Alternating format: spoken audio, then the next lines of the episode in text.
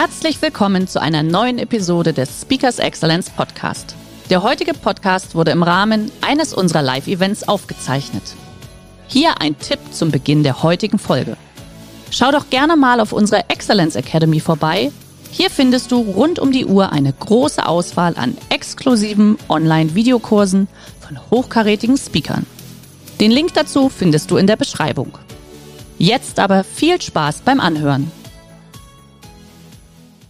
Jeder von uns hat ein Talent, hat eine Bestimmung und das ist uns in die Wiege gelegt. Wir haben die Möglichkeit, uns richtig zu entscheiden und wenn wir uns falsch entscheiden, dann kommen wir wieder an eine Kreuzung und können uns wieder entscheiden. Falls wir uns falsch entscheiden, im Endeffekt sind das dann die Leute, die leider frustriert und nicht so ganz glücklich sind. Und ein Auslandsaufenthalt kann ihnen helfen, in die richtige Richtung zu gehen. 2001 hat das Telefon geläutet, als ich abends die Nachrichten im Fernsehen angeschaut habe. Und eine ganz nette, sympathische Stimme hat zu mir gesagt, Frau Dr. Müller, wir haben eine Stelle für Sie als Tierärztin im Abu Dhabi Falkenhospital. Und ich dachte mir, ich habe mich nicht beworben, ich kannte das Hospital überhaupt nicht und habe den Hörer aufgelegt. Die Stimme hat wieder angerufen und gesagt, Frau Dr. Müller, wir haben wirklich eine Stelle für Sie in Abu Dhabi. Und das war der Beginn für das größte Abenteuer meines Lebens. Meine Mutter hat die Hände über dem Kopf zusammengeschlagen und gesagt, ja Kind, du kannst doch nicht so weit weg ins Ausland gehen. Wie sollst du da einen Ehemann finden? Und wo sollen mal meine Enkelkinder herkommen? Aber ich war jung, ich war ungebunden und ich war abenteuerlustig und ich war offen für Neues. Und ich beschloss, wirklich in das Ungewisse zu gehen. Wenn Sie ins Ausland gehen, stehen Sie erstmal da wie so ein kleines, nackiges Küken. Sie stehen bei Null. Sie fangen wirklich ganz, ganz von unten an. Und als ich in das Falkenhospital kam, war das 30 Kilometer von der Stadt entfernt, mitten in der Wüste. Es gab nichts außer Hitze, Sonne, Sand und Wüste. Und das war alles. Und ich war eine junge, motivierte Tierärztin. Ich dachte, ich gehe dorthin, um die Falken zu heilen. Ich war die Retterin der Falken. So habe ich mir das gedacht. Nur, mir war gar nicht klar gewesen, dass ich in eine absolute Männerwelt gehe. Eine reine Männerdomäne. Alle Falkner waren Männer und alle Falken waren Weibchen.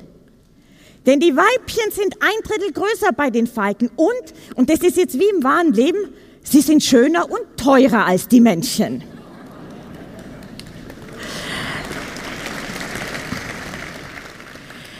Und dann kam der Schock. Die Falkner haben sich geweigert, mich ihre Falken überhaupt anfassen zu lassen. Ich durfte die Falken nicht behandeln. Ich war damals die erste Frau, die erste Ausländerin und die erste Tierärztin, die damals in Abu Dhabi in diesem Falkenhospital war. Das gab es damals nicht. Das war ein absolutes Novum. Und wenn Sie meinen, dass der Herr hier kritisch schaut, dann kann ich Ihnen versichern, der hat noch ganz nett und freundlich geschaut. Die anderen haben alle noch viel kritischer geschaut. Und so ging das. Ich konnte nichts machen. Es war so schwierig am Anfang. Ich war total frustriert. Ich war so motiviert dorthin gegangen und im Endeffekt durfte ich nichts machen, weil die Falkner mir nicht vertraut haben. Und dann dachte ich mir, warum tust du dir das überhaupt an? Warum musst du dir das wirklich äh, äh, antun? Du kannst so viel machen, du kannst überall hin auf der Welt geben. Und ich war wirklich allein wie ein Falke auf weiter Flur. Es gibt eine Studie in Amerika, wo einer von drei befragten Leuten sagt, dass sie sich einsam fühlen. Eine andere Studie mit 20.000 Probanden sagt, dass 54 Prozent sagen, dass sie keine nennenswerten Beziehungen zu anderen Menschen haben. Und das in ihrem eigenen Lande. Nun stellen Sie sich das vor, wie schwierig und wie einsam Sie sind in einem anderen Land am Anfang, vor allem wenn das ein völlig anderer Kulturkreis ist. Aber dann kam er. Als ich abends nach Hause kam, kam so ein richtiger Streuner am Ende der Straße auf mich zu, völlig zerzottelt, total krank. kam näher, legte seinen Kopf auf mein Knie, hat mich aus seinen kajalumrandeten Augen angeschaut und tief in die Augen geblickt und gesagt, niemand hat mich lieb, willst du mich nicht zu dir nehmen? Und ich habe mir gesagt, mich hat auch niemand lieb, ich nehme dich zu mir. Und er wurde mein, wirklich meine Hilfe, meine Unterstützung. Ich konnte ihm alle meine Probleme erzählen. Er war für mich da, wenn es mir schlecht ging. Und ich habe ihn Shams getauft. Shams heißt Sonne und das war das erste Wort, das ich auf Arabisch sprechen konnte. Und er hat mir über die Anfangszeit hinweg geholfen. Und dann kam sie, Falach, die Wanderfalkendame. Sie war vom Auto überfahren worden und wurde quasi mit dem Autoreifen, rollte der über ihren Kopf hinweg und als sie zu uns ins Hospital kam, lag sie schon so auf dem Boden, konnte sich nicht mehr rühren. Und vom Kopf bis zum Rücken war keine Haut mehr da, keine Muskeln waren mehr da, nicht mal die Ohren waren mehr übrig. Und als mein Tierarzthelfer sie gesehen hat, hat er gesagt, oh, die stirbt sowieso, da müssen wir gar nichts mehr machen, die können wir gleich einschläfern. Und ich habe sie mir angeschaut und in dem Moment hat sie den Kopf gehoben Sie hat mich in die Augen fixiert. Sie hat in meine Augen geblickt mit diesen magischen schwarzen Augen. Als ob sie mir sagen wollte, bitte lass mich nicht einfach so sterben. Hilf mir. Lass mich nicht einfach hier alleine liegen. Und ich habe gesagt, wir machen sofort die Operation. Und alle haben gesagt, die überlebt sie sowieso nicht. Dann habe ich gesagt, dann ist nur gerade egal, dann fangen wir einfach an. Sie hat eine drei Stunden Operation überstanden mit zwei Herzschildständen und in den nächsten zwei Monaten habe ich sie noch sieben weitere Male operiert und sogar ihre Ohren wieder plastisch rekonstruiert.